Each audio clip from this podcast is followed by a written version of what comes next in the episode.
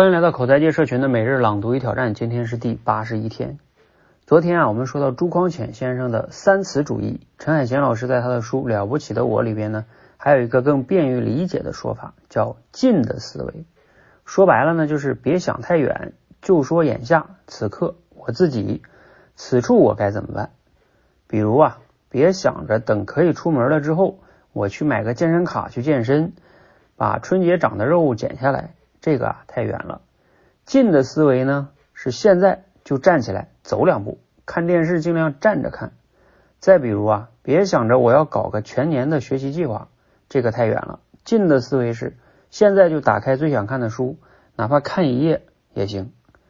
在这种近的思维模式下呢，你会发现很多问题啊其实是伪命伪问题。比如问一个女性。创业者哈，问一个女性创业者，你怎么平衡工作和家庭啊？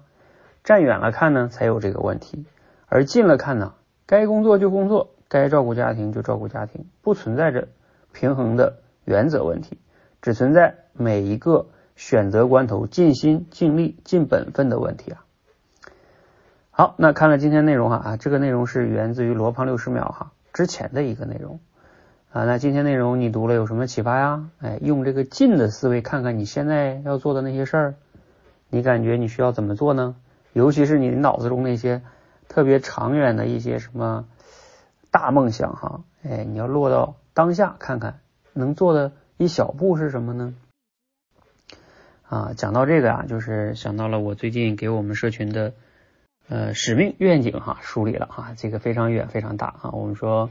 我们要打造这样的一个随时随地的、便捷的、有效的训练体系，是吧？帮助这些受口才困扰的人能变得享受说话，活出精彩、自信的一生，是不是听上很美好啊？然后也很大，嗯，那我也一直在想啊，包括我们前段时间在想要推进我们这个线下俱乐部、线下演讲俱乐部。各个城市的哈，这个呢听上去也挺好，全国都可以做，是不是啊？但这些其实都挺大的，那我就在想，那能不能再小一点呢？哎，后来我就想到，要不然这些事儿就推动不了。所以最近我们找到了一个很好的近的哈切入点，就是我们先把我们的助教啊培养出来，先把各地的这个一些有意向做线下合伙人的呀。可以通过助教啊，在线的助教开始做起来，是就从我们前几关开始做，因为比较简单嘛，比较容易能复制起来，所以我们就能通过这个近的思维，让这件事儿能运转起来，然后慢慢的一点点的按照我们想要的状态去往远的去走。那如果一直没有这个近的这个切入点的话，哎呀，那那种就是理想很美好是吧？就现实很骨感了。所以啊，我们这个今天分享这个近的思维，还真的挺重要的。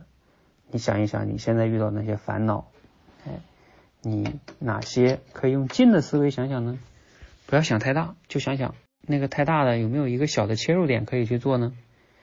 哎，如果有什么启发，欢迎留言分享给我哈。